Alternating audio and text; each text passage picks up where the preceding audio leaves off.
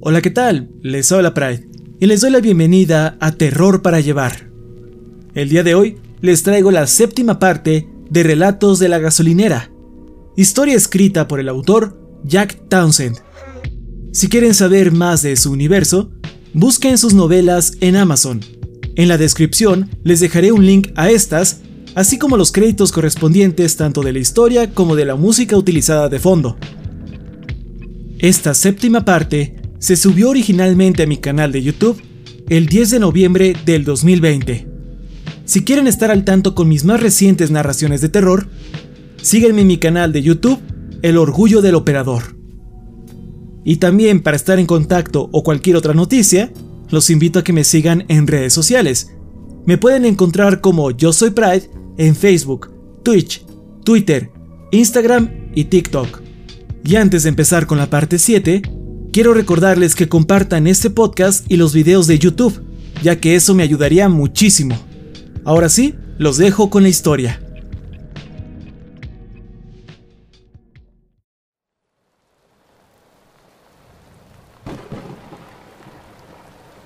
Recuperarse de una herida apesta. Recuperarse de una herida cuando no puedes dormir es peor. Recuperarse de una herida cuando no puedes dormir, mientras eres cazado por el secuaz sociópata de un dios oscuro, quien tiene una venganza personal contra ti, es aún peor. Pero es peor aún todo lo anterior y que aún así te llamen del trabajo para que te presentes, pues, según dijeron los dueños, el chico nuevo es un completo y total idiota con una estupidez deliberada y maliciosa que raya en lo criminal. Y así, heme aquí en contra de lo que recomendó el doctor, en la jodida estación de gasolina a orillas del pueblo. Un poco peor del usual por el clima. Lo que es realmente increíble es que solo he estado un día aquí y ya tenemos un cuerpo entre manos. Ya les contaré de eso más tarde. Mi pierna derecha está cubierta por un yeso, desde el tobillo hasta el muslo, y decidí usar muletas, pues, sorpresa, sorpresa, la gasolinera no está adaptada para sillas de ruedas. Mi yeso cuenta con varias firmas y mensajes, lo cual es raro porque no recuerdo a nadie que lo firmara. Aunque eso puede que se deba a los analgésicos. Ahora que me fijo, veo que Carlos escribió, trata de no meterte en problemas. También hay un mensaje escrito con crayón rojo. Jerry estuvo aquí. Algunas firmas están hechas con plumón, y un poco más arriba en mi pierna está esta nota. R-T-R-A-T-C. Ah, bueno, eso es fastidiosamente críptico. Revisaría las cintas de seguridad para ver a quién dejé acercarse tanto a mi zona privada. Sin embargo, los dueños han quitado todas las cámaras. Supongo que el encontrar ese cuarto lleno con monitores de vigilancia sacó la privacidad personal a la discusión pública. Siento que remover las cámaras de seguridad fue un poco exagerado, especialmente porque Spencer sigue allá afuera. La policía tomó mi declaración y confiscaron los restos de la bomba. Se lo están tomando muy en serio. Pusieron una orden de arresto para Spencer Middleton, si es que vuelve a aparecer. En cuanto a Kiefer, las cosas se pusieron más interesantes. La policía fue incapaz de encontrar evidencia de que haya existido. No había propiedades a su nombre, ni licencia de conducir o registro público de cualquier tipo. Lo único que lo vincula a esta ciudad es una antigua fotografía suya en un viejo anuario de la preparatoria. Parecía que Kiefer vivía fuera del radar desde que se graduó de la educación superior. Y ahora que Spencer falló en su intento por explotar la gasolinera, Kiefer suspendió su campaña de elección y simplemente desapareció. El sheriff ha estado enviando un nuevo oficial a la estación para que me revise un par de veces al día. Se llama Arnold. Arnold no es de por aquí, lo cual probablemente explica por qué aceptó ser el reemplazo de Tom como el nuevo niñero de la gasolinera. Mide 1,80, de piel oscura y con un bigote tan poblado que podrías ponerle un flamenco de jardín. Sus ojos parecen decirte, déjate de tonterías, y hasta ahora no lo he visto sonreír. No sé si Arnold se convertirá en el próximo Tom o el próximo Spencer. Justo ahora, podría ser cualquiera.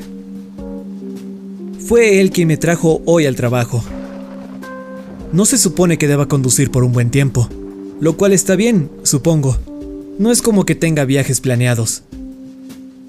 De camino a la tienda pasamos por la camioneta del hombre barbudo, aquella que continúa atascada a un lado del camino, con el árbol creciendo a través de su motor. Le pedí su opinión al respecto.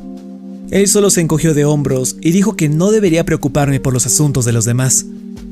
Le pregunté sobre el dueño del vehículo y contestó que probablemente se perdió en el bosque, como aquellos senderistas el otoño pasado.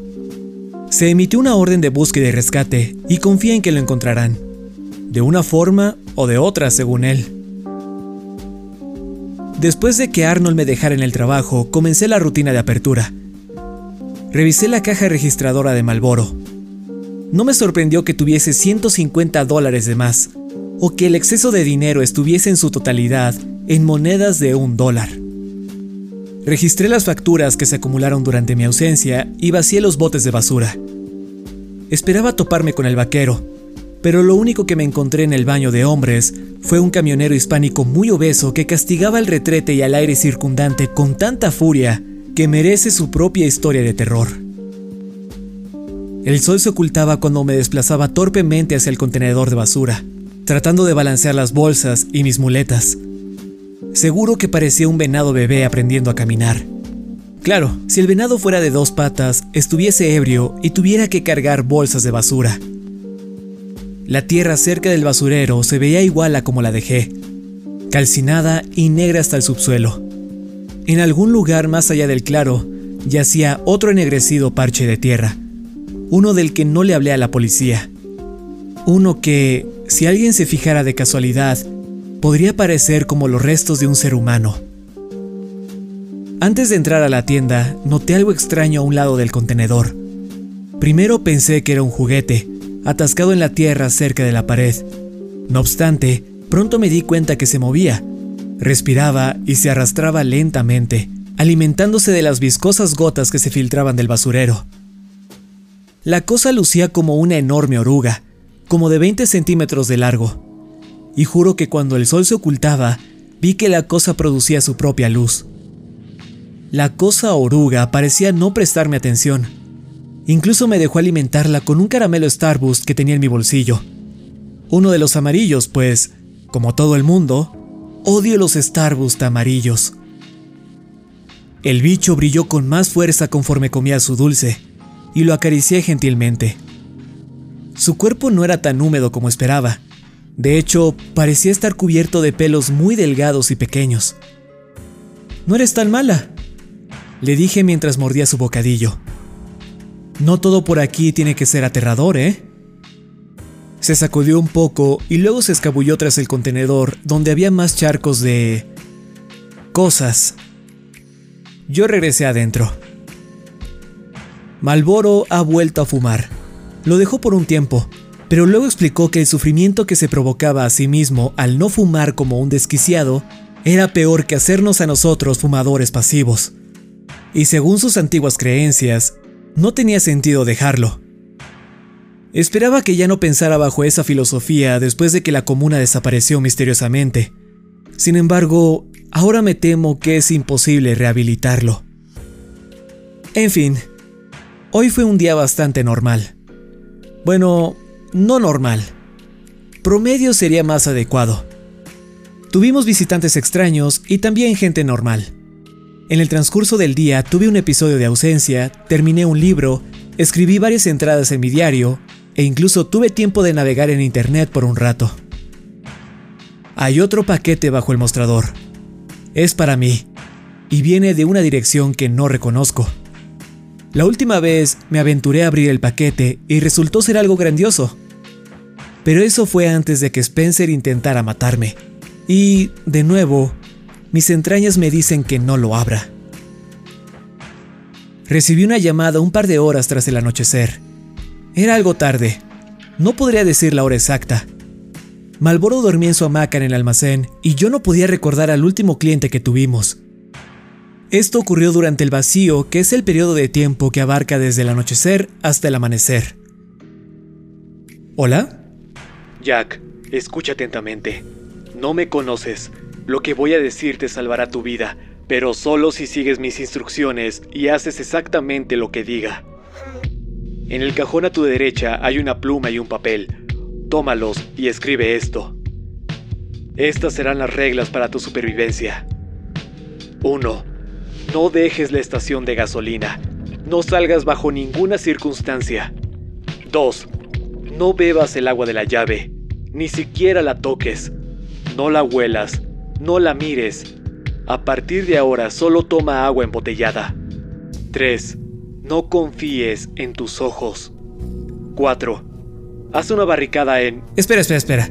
¿Dónde dijiste que estaba la pluma? Ah, en un cajón a tu derecha. ¿Mi derecha o la tuya? La tuya. ¿Cómo demonios piensas que va a ser la mía? Estoy en el teléfono. Justo en ese momento, escuché la bocina de un auto. Era la vieja viuda, la señora Seastrong. Es otra mujer local.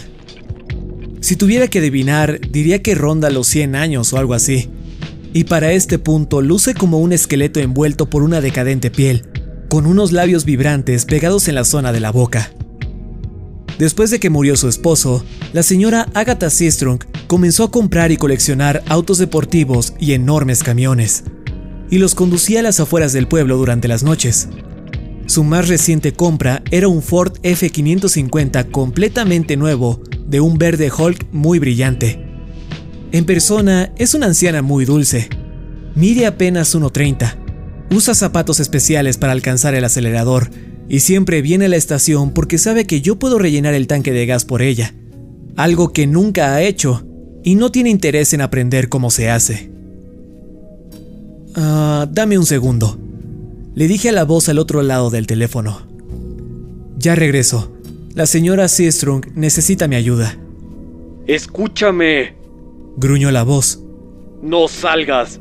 Si sales, eres hombre muerto, ¿entiendes? Te escucho, contesté, al mismo tiempo que tomaba mis muletas, listo para salir. Pero no trabajo para ti.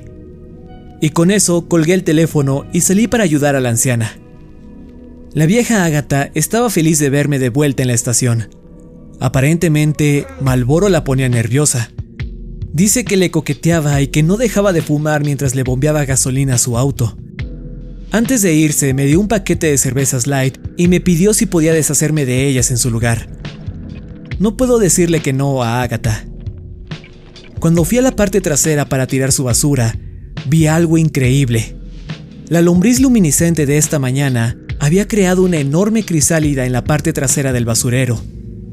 No puedo explicarlo, pero esto me llenó con una especie de... No lo sé. ¿Qué es lo opuesto a una crisis existencial? ¿Euforia? ¿Esperanza existencial? ¿Así se siente el optimismo? Repito, sé que no tiene sentido, pero ver a la extraña oruga come basura empezar valerosamente el viaje de la transformación me hizo sentir un cosquilleo en mi alma como una clase de señal. Justo cuando la oruga pensó que su mundo había terminado, se convirtió en una mariposa. Yo también he sentido desde hace un tiempo que mi mundo está acabando, pequeña amiga. Quizás también estoy al borde de una metamorfosis. Tal vez el mundo no tiene que ser tan raro y aterrador. Tal vez puede ser extraño y cool. Decidí que, sea lo que sea que salga de ese capullo, ya sea una mariposa, polilla o monstruo, Voy a llamarla Starburst.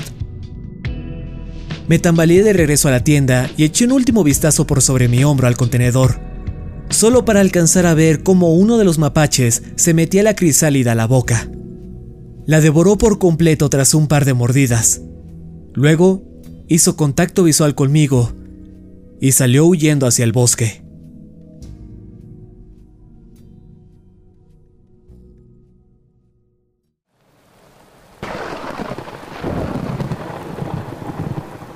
Carlos llegó para su turno nocturno y me preguntó cómo estaba.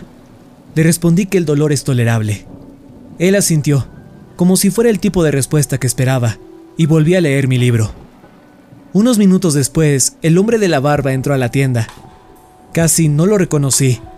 Había perdido peso. Su barba lucía más desalineada y olía como si se hubiera bañado en una ducha de orina. ¡Hey! ¿Sigues vivo? ¡Cool! Olvidé mencionar que sostenía una pistola. Por un instante pensé, ¿qué le pasó a su otra arma? No tuve tiempo de preguntarle. Rápidamente encontró los seguros de las puertas y los puso. Luego acortó la distancia entre nosotros en un instante y me apuntó a la cara. Te dije que no salieras. Tienes suerte de estar vivo. Gritó antes de tomar el teléfono de la tienda y arrancarlo de la pared. Lo lanzó al piso. El teléfono hizo un sonido muy satisfactorio al romperse. Entonces me preguntó, ¿quién más está en el edificio? Bueno, déjame ver. Contesté, pensativo. Tú, yo y probablemente el otro cajero. A menos que otra vez se fuera a la ciudad. Vi un auto allá afuera. Toyota. ¿Es tuyo? No, ese debe ser de Carlos. Y justo a tiempo, Carlos entró por la puerta trasera y se paralizó por la escena frente a él. Puede que Carlos hubiese tomado cartas en el asunto de no ser porque cargaba con un costal de 20 kilos de maíz sobre su hombro. En su lugar, solo levantó la mano que tenía libre y dijo, Hey viejo, no queremos problemas. Si quieres el dinero, adelante, tómalo. Aquí nadie intentará ser el héroe. El barbudo se rió de una forma que me molestó y agregó, Bueno, yo diría que hay al menos un héroe. Mi nombre es Benjamin y estoy aquí para salvar sus patéticos traseros. Carlos y yo cruzamos miradas. Se pueden entender muchas cosas en tan solo un instante si conoces a la persona que estás mirando. Carlos intentaba ver qué es lo que quería hacer. Yo trataba de decirle que se relajara. Esto no era lo peor ni lo más raro que haya ocurrido en esta habitación. Ok, contesté. ¿Qué necesitas de nosotros, Benjamin? Hay algo maligno bajo esta estación de gas y nadie se va de aquí hasta que entienda lo que es. Porque sé que alguien está trabajando con esa cosa. Lo he visto en mis sueños. Sé que ustedes también. Bueno, se equivocaba en una cosa. Justo entonces, Malboro salió del almacén, estirándose y bostezando. Benjamin le aplicó una llave antes de que se diera cuenta de lo que estaba pasando y luego le apuntó a la cabeza. ¿Me están escuchando? gritó Benjamin. Acabo de decirles que el mundo que conocen es una farsa. Hay un demonio aquí y uno de ustedes está trabajando para él. Nos miró en espera de alguna reacción, pero creo que no obtuvo lo que esperaba. Solo me encogí de hombros. Genial, entonces, Malboro nos sorprendió a todos, pues en una mezcla de gritos y risas, alegó. ¡Hagámoslo! ¡No tengo miedo de morir! Acto seguido, tomó la pistola que estaba presionada contra su cabeza y jaló el gatillo.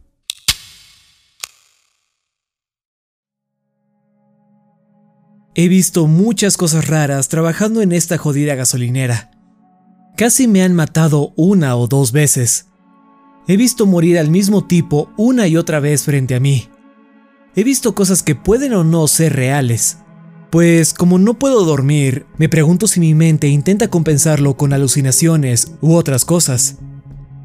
He visto bolas de electricidad, gente de piel azul, un hombre con dos cabezas, un perro que habla y un imitador de Elvis que era sospechosamente convincente.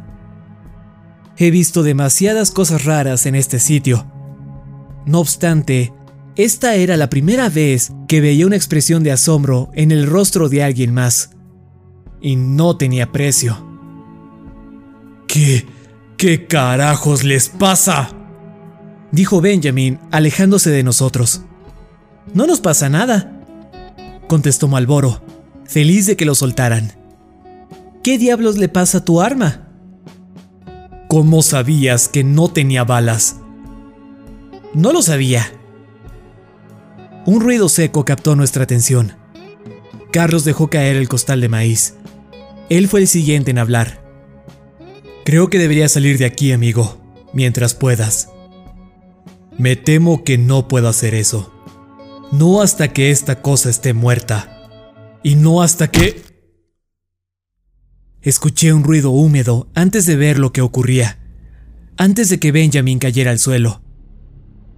Cuando mis ojos captaron la situación, esperaban no estar alucinando, pero la mirada de miedo en el rostro de Carlos me dijo que no era el caso. El hombre tras Benjamin sostenía una sangrienta pala. El hombre que acababa de salvarnos sonreía. Mostraba sus dientes deleitado por haber propinado esa cantidad de dolor. ¡Hey, Jack! Saludó Spencer Middleton. ¿Me extrañaste? Spencer metió a Carlos y a Malboro en el congelador. Malboro es un chico que siempre va con la corriente, así que entró al congelador voluntariamente. Carlos dio pelea, razón por la que terminó lleno de sangre y moretones, apenas consciente. Por lo que pude ver, parecía que Benjamin estaba muerto. En el mejor de los casos, estaba inconsciente sobre un charco de su propia sangre que poco a poco se esparcía cada vez más.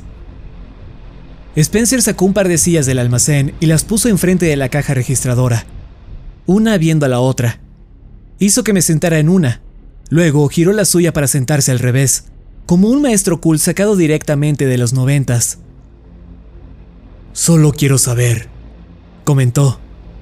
No estoy enojado contigo, y tampoco él. Él quiere que entregue el mensaje. La cara de Spencer aún tenía gotas de sangre de cuando golpeó a Carlos. ¿Tu jefe? pregunté. Sí. Estaba molesto por lo que le hiciste a Kiefer y quería que te enseñara lo que le pasa a los niños malos. Se suponía que ibas a conocerlo, pero todo eso se arruinó, ¿verdad? Supongo que no era mi tiempo para morir. Fue entonces cuando Spencer dejó de sonreír. Sacudió su cabeza y continuó. ¿Morir? No. No, no, no. No se supone que murieras. No puedes morir. Te necesitamos. Vi movimiento por detrás de Spencer, pero traté de mantener el contacto visual. Era Benjamin. Estaba vivo, y justo ahora era mi mejor plan para salir de esta. Se movía lentamente por el suelo recobrando la conciencia, milagrosamente sin hacer ruido. Traté de mantener ocupado a Spencer. Tu jefe, cuéntame de él. ¿Cómo te encontró? ¿Quién es él? él tiene muchos nombres, pero ya lo conocerás pronto. Y esta vez no nos interrumpirán. ¿Y mis amigos? No me importan. Se nos pueden unir o pueden morir. Para mí es igual. Por cierto, Jack, quería preguntarte, ¿descubrieron quién plantó la bomba? Reí suavemente. sí, la policía la tiene. Saben que fuiste tú. Lo saben todo. Bueno, casi todo. Ok, si hablamos a grandes rasgos, saben muy poco, pero sí saben que intentaste matarme y que tú pusiste la bomba en la estación. Spencer sacudió la cabeza. Estás equivocado en ambos casos. Si te quisiera muerto, lo estarías. Y una bomba, en serio, no es mi estilo. Creo que tenía más cosas que contarme, pero nunca lo sabré, porque en ese instante Benjamin le jaló la cabeza hacia atrás y con un cuchillo del tamaño de un chihuahua le cortó el cuello. Le rebanó la cabeza en un solo y limpio corte. Sangre salió en pequeñas erupciones por el cuello. Luego se detuvo y Spencer Middleton había dejado de existir. Es lo que te mereces, gruñó Benjamin, tirando el cuerpo sin vida al suelo. Su sangre se mezcló con el resto. Iba a ser una mierda para el que tuviera que limpiar eso. Cuando abrimos el congelador, vimos que Malboro hizo un pésimo trabajo como enfermero, colocando trozos de carne congelada por todo el rostro de Carlos. ¿Es para la hinchazón? Calenté una nueva jarra de café y todos nos sentamos en la mesa al lado de la ventana. En caso de que pasara un molesto transeúnte, colocamos una lona sobre el cuerpo de Spencer y pusimos la señal de piso mojado a su lado. Por media hora solo nos quedamos ahí sentados, tomando café sumidos en un profundo silencio. Cuando íbamos por la cuarta taza, Carlos por fin habló. Tenía la quijada jodidamente hinchada, aún así fue capaz de alzar la voz con pocas dificultades. Así que, ¿por qué no hemos llamado aún a la policía? Esto claramente fue defensa propia. Tengo la cara para comprobarlo. Sí, contestó Benjamin tras pensarlo un rato. Sí, hay que llamarles. Eso estaría bien. Pero mañana, tú y yo tendremos una seria charla, Jack. Llamé a Arnold desde el único celular en el edificio que tenía señal. El celular de Spencer. El oficial escuchó todo lo que tenía que decir, una versión básica y muy simplificada de los sucesos, y dijo que vendría en cuanto saliera de la cama y se vistiera. Luego llamé a los dueños. No estaban muy felices que digamos. Me dijeron que, para la próxima, los llamara primero. ¿Para la próxima? Justo ahora, los otros siguen en sus lugares, viendo por la ventana. Yo estoy tras el mostrador, documentando la noche en mi laptop mientras las memorias siguen frescas. Sé que esto aún no termina. Creo que la estación tendrá que cerrar por un día o dos, pero cuando vuelva a abrir, aquí estaré, escribiendo mi diario e intentando ignorar a cualquiera que entre por esas puertas. Supongo que eso significa que esto continuará.